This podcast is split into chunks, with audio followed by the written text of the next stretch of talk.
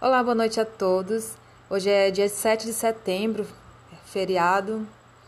Aqui no Tocantins amanhã é feriado ainda, é padroeira do estado. Bom demais, né? Ah, vou ler para vocês um relato que foi enviado pelo Carlos Roberto, da Bahia.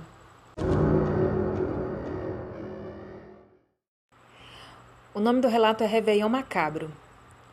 Realmente foi uma festa e tanto, como não poderia deixar de ser Réveillon na Marina é realmente um espetáculo inesquecível.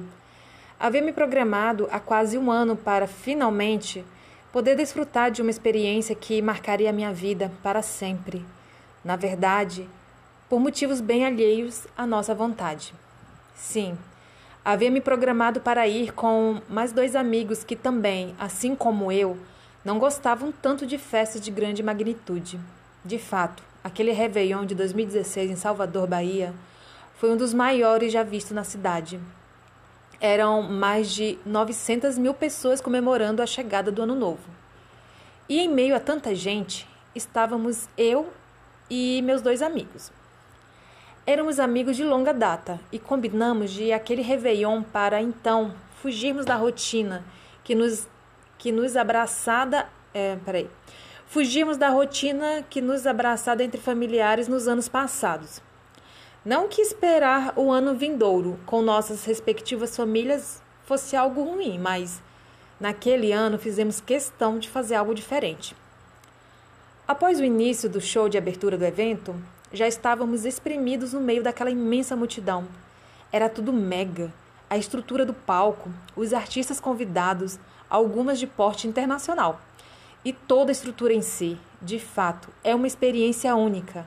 A vibração do público, os fogos de artifício, a música estonteante e, inevitavelmente, a vontade que já tínhamos de ir embora, pois já havíamos experimentado toda aquela euforia e precisamos é, e precisávamos retornar para casa, para nossas casas. Afinal de contas, naquela época não havia tanta facilidade de transporte e deslocamento como existe hoje em dia. Eram praticamente umas três horas da manhã e conseguimos ultrapassar aquela barreira humana de pessoas ainda embriagadas por conta do show em andamento. Tínhamos que ser rápidos, pois todo o tempo era precioso. Após a barreira humana, ainda havia um percurso de mais ou menos 10 quilômetros para vencermos.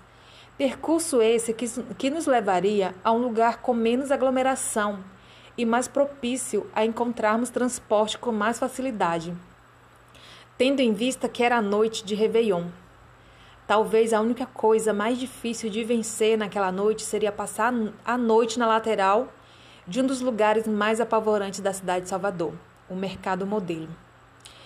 O Mercado Modelo, atualmente, é um dos pontos turísticos mais visitados por turistas em Salvador. Trata-se de um lugar com inúmeras opções gastronômicas, artesanatos e souvenirs, mas nem sempre for assim. Por conta da minha formação história, sabia com a palma da minha mão da origem daquele lugar, desde a época da colonização da cidade.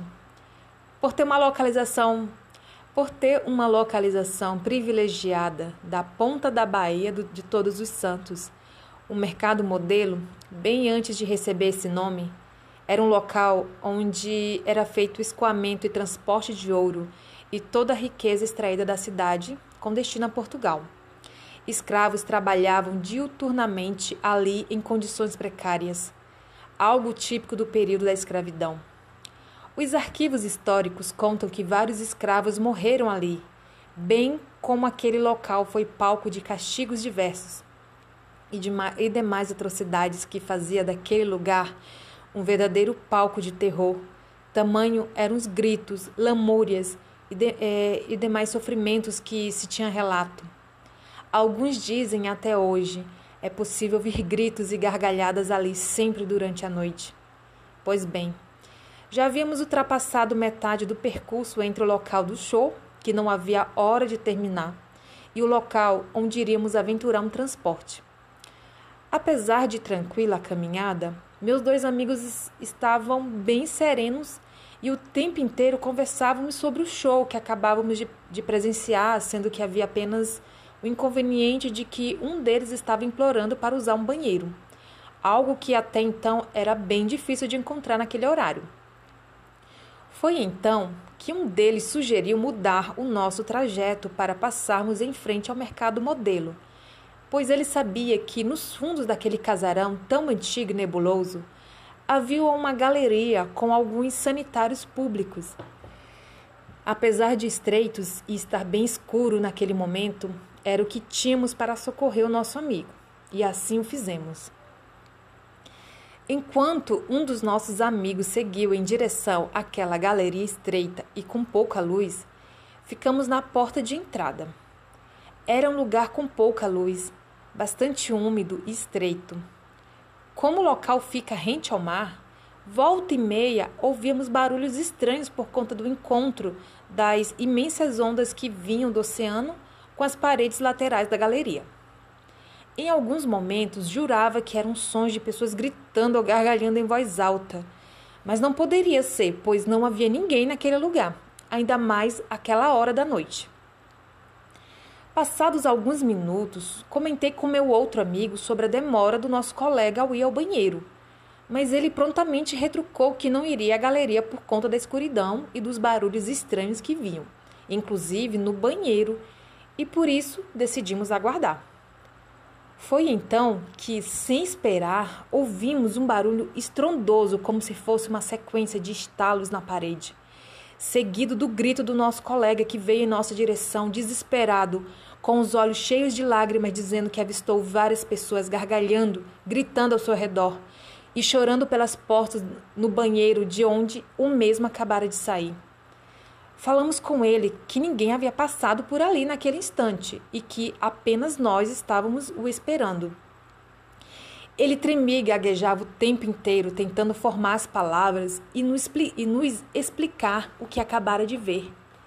Mas seu esforço foi em vão. Apenas compreendemos que o mesmo estava apavorado e desesperado para sair daquele lugar, por isso seguiu em frente, quase que nos deixando para trás.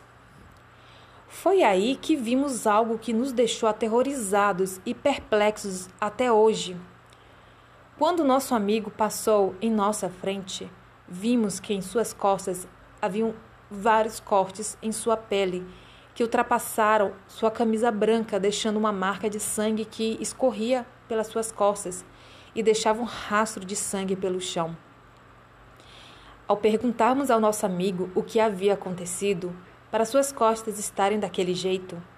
Ele então nos disse que não havia acontecido nada, mas apenas saiu correndo da galeria do banheiro quando avistou um homem alto, com os olhos vermelhos como brasas, gargalhando e correndo em sua direção.